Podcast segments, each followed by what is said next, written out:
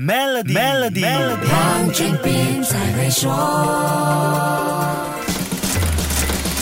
你好，我是黄俊斌。说过跟个人开支比较相关的税务减免，现在来说一说跟家人，包括配偶、孩子和父母有直接关系的税务减免。先说孩子方面的直接减免，每一个十八岁以下并且未婚的孩子，父母可以享有两千令吉的减免；而六岁或以下的孩子上托儿所和幼儿园的费用，可以享有最高三千令吉的减免。这些机构必须是向政府注册的单位。如果是超过十八岁同时未婚的孩子，正在接受包括 A Level 证书课程、大学预科等全日教育，每一个孩子可以享有两千令吉的减免。孩子上大学的父母要注意了，同样是十八岁以上并且未婚的孩子，不管是在国内还是国外深造，每个孩子都可以获得八千令吉减免，只要符合以下条件：在国内修读 Diploma 或更高学位课程，不包括大学预科课程或者其他预备课程；在国外接受 Degree 或相同资格课程，包括硕士和博士。学位课程，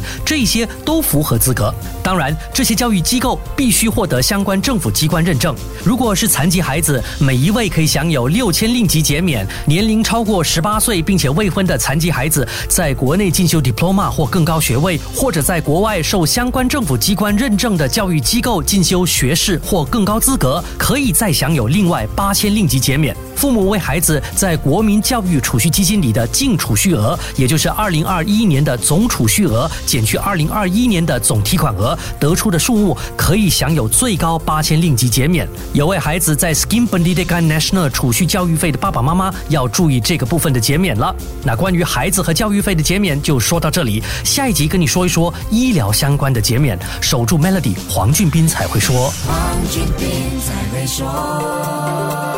与 Maybank Premier 一起携手共创致富之道，快到 Maybank Premier Wealth.com/slash rewards 为您寻个量身打造的解决方案，需符合条规。